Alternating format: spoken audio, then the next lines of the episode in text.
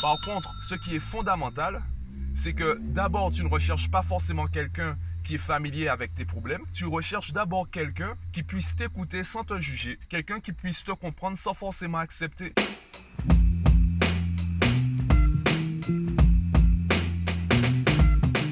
Yo, aujourd'hui, j'aimerais te parler de l'échange que j'ai eu aujourd'hui sur, euh, sur un réseau, un réseau social, en l'occurrence Twitter. J'ai trouvé cet échange aussi particulier qu'en fait révélateur. Le message qui pourrait résumer cet échange, c'est si tu n'as pas d'enfant, tu n'as pas d'avis à donner. Et on entend de plus en plus cette phrase. Tant que tu n'es pas concerné par une situation, tu n'as pas droit à la parole. Et je pense que c'est problématique de réfléchir ainsi, puisque on s'éloigne de certaines choses fondamentales. Je prends un exemple. On constate que beaucoup de personnes qui donnent des, des avis ou des conseils sur les relations de couple ne sont pas elles-mêmes en couple. Il y a le fameux cliché, la fameuse phrase qu'on aime bien ressortir, tu es célibataire, pourtant, pourtant tu donnes ton opinion sur euh, les couples des gens. Ben en fait, c'est parce que tu n'as pas besoin d'être dans une relation de couple pour savoir comment interagir avec des êtres humains. Et de la même façon, d'ailleurs, je l'ai dit je le disais dans un podcast précédent, les conseils restent des avis. Tu ne peux pas te mettre vraiment à la place de quelqu'un. Personne ne peut se mettre à 100% à ta place. Au mieux, je vais me mettre à la place de l'image que j'ai de toi, à la perception que j'ai de ta réalité. Et il y aura forcément une subtilité entre ta réalité et ce que je crois être ta réalité. Aussi sincère je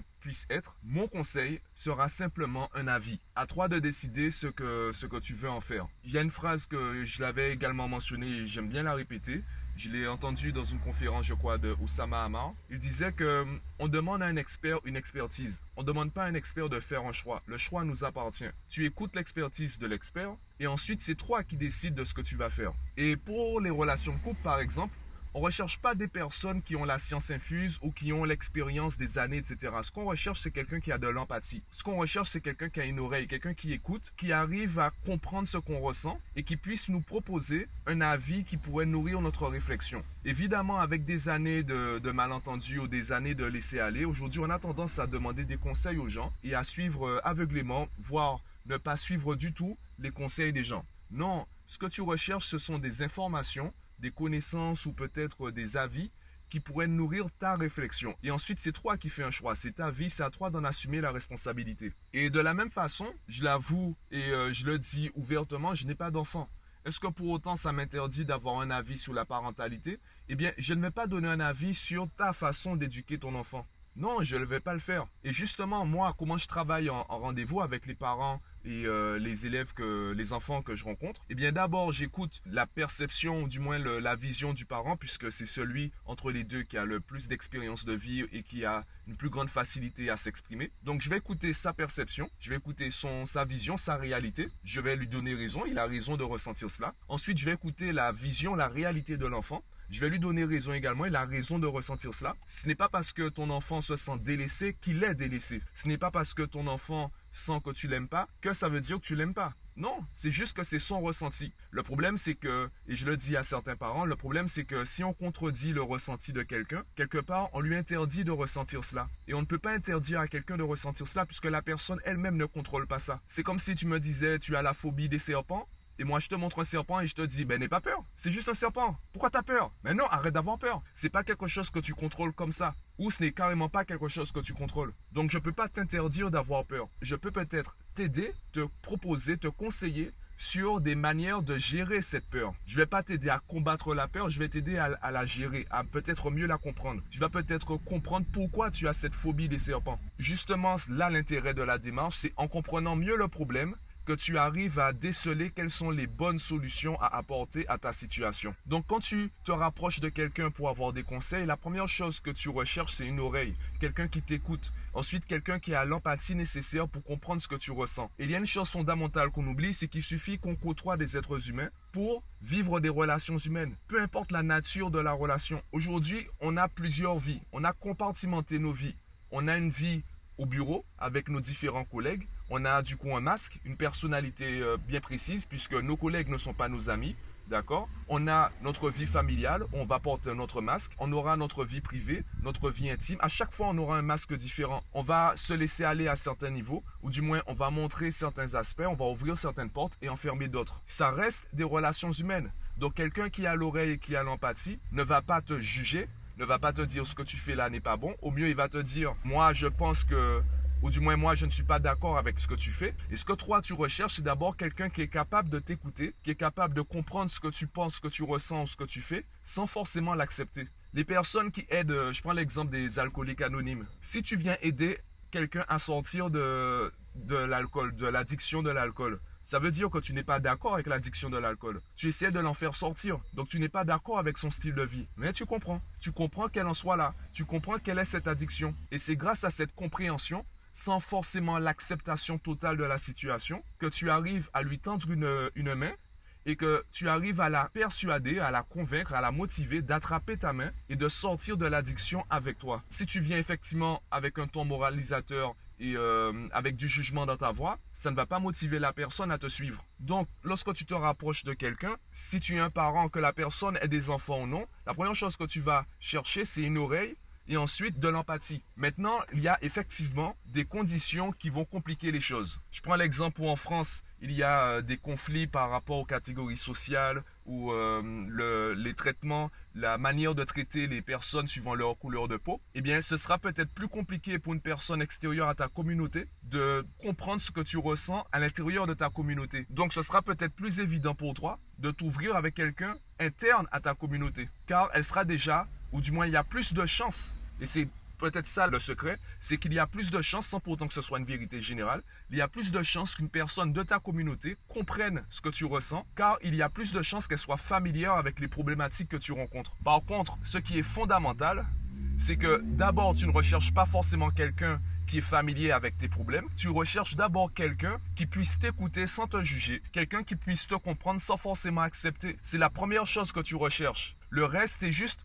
des chances que tu vas augmenter en trouvant quelqu'un qui correspond davantage à tes critères ou à tes conditions ou à tes contraintes. Simplement, rappelons-nous que c'est juste des relations humaines. Et les personnes les plus ouvertes d'esprit ou les personnes qui ont l'écoute, qui ont l'empathie, vont t'écouter, peu importe qu'elles soient familières ou non avec tes problèmes. Et je reprends mon exemple, même si je n'ai pas d'enfant, je peux discuter de parentalité avec des parents. Je ne rentre pas dans leur vie pour leur dire ce que vous faites là est bien, ce que vous faites là est pas bien. Par contre, je peux leur dire qu'en communication, cette formulation n'est pas aussi efficace que cette formulation. Par exemple, dire à un enfant tu n'as pas des devoirs à faire, c'est moins intéressant que lui demander à quelle heure tu as prévu de finir tes devoirs? Car dans la première formulation, eh bien la réponse est soit oui, soit non il n'y a pas d'autres euh, informations à donner. Et en plus, les enfants savent qu'il y a des réponses qui ne sont pas censées donner. Donc, ils donnent des réponses automatiques, ils réfléchissent même plus. Dès que la question est finie, ils lâchent la réponse. Ils vont peut-être essayer de gagner du temps avec un mensonge. Et ça reste un mensonge qui envenime la situation finalement. Et la deuxième formulation, eh bien, on part du principe qu'il y a des devoirs à faire. Le simple fait de demander à un enfant est-ce qu'il a des devoirs à faire, c'est admettre la possibilité qu'il n'en ait pas. Sauf que lorsqu'il nous dit non, je n'ai pas de devoirs à faire, on lui répond on a toujours des devoirs à faire. S'il y a toujours des devoirs à faire, pourquoi tu demandes? Demande carrément à quelle heure l'enfant compte faire ses devoirs. Donc tu vois qu'un simple changement de mots, un simple changement dans le choix des mots peut changer l'approche de la communication. Donc je ne vais pas juger un parent, je ne vais pas lui dire comment éduquer son enfant, je peux l'aider à améliorer sa communication. Et améliorer sa communication va améliorer sa relation avec son enfant, ça va améliorer du coup les transmissions d'informations entre eux, peut-être les rapprocher, peut-être leur permettre de passer de meilleurs moments ou d'avoir des discussions beaucoup plus profondes. Et finalement, ça va arranger les choses et l'éducation aura une progression positive. Non pas parce que j'ai dit aux parents comment éduquer son enfant, simplement parce que je lui ai dit comment changer quelques mots dans sa communication. Et c'est ça la différence. Tu n'as pas forcément besoin de quelqu'un qui vive exactement la même chose que toi. Tu as simplement besoin de quelqu'un qui a certaines compétences fondamentales. Et avec la pratique, je prends mon exemple encore une fois, il est par contre en mathématiques. Lorsque j'aide un enfant en mathématiques, puisque là évidemment c'est plus avec des enfants que je travaille les maths, lorsque l'enfant voit un exercice pour la première fois, moi j'ai déjà vu une dizaine, une vingtaine, une trentaine de fois, puisque ce n'est pas mon premier élève. Ce n'est pas mon premier élève à ce niveau. Donc forcément, je suis meilleur que l'élève en face de moi. Et plus j'ai d'élèves, plus l'écart entre les élèves et moi grandit jusqu'au bac, puisque en ce moment, je n'ai pas d'étudiants en licence ou en master. Donc une fois que mes élèves vont partir en licence en mathématiques, ils deviendront meilleurs que moi. Pourquoi? Parce que je ne travaille plus ces programmes-là. Et comme je ne travaille plus ces programmes, je manque de pratique. C'est ça la différence, c'est la pratique. Donc à force de rencontrer des parents, forcément je deviens meilleur et j'arrive peut-être à reconnaître certaines situations et à les guider beaucoup plus rapidement et beaucoup plus facilement. Sans pour autant avoir besoin d'être un parent moi-même. Et encore une fois, je me tiens, je me garde de juger les parents ou de leur dire quoi faire exactement. Parfois, je le, je le dis franchement, je leur dis de manière directe que hum, ce qu'ils disent n'a pas de sens, non pas parce qu'ils ont tort, parce qu'ils n'ont pas mis de sens dans ce qu'ils disent ou ce qu'ils font. Si tu dis à un enfant, et c'est l'exemple des règles à la maison qui sont pas écrites quelque part ou qui sont floues qui semblent dépendre de l'humeur des parents. Si tu dis à un enfant aujourd'hui c'est bon et le lendemain tu lui dis non, eh bien il sait plus où se situer. Il y a beaucoup de parents qui, euh, qui se disent bon euh, voilà je le laisse faire, il est gentil, etc. Sauf que pour le parent ça ressemble à une exception, sauf que l'enfant il voit que les exceptions se répètent. Et une exception ça devient très vite une habitude. Les mauvaises habitudes commencent par une fois. Et une fois, on dit que c'est une exception.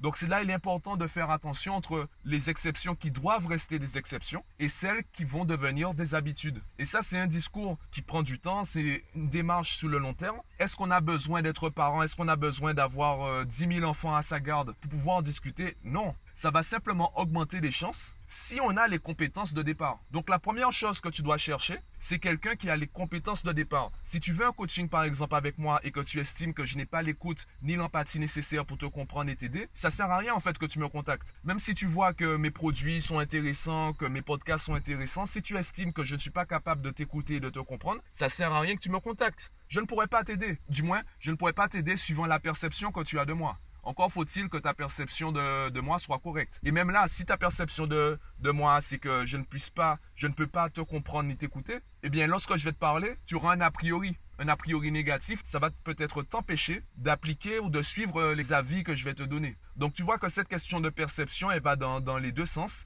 Et je pense qu'il est important qu'on revienne aux bases, qu'on arrête aussi de compartimenter à l'excès nos vies nos vies professionnelles, intimes, privées, etc.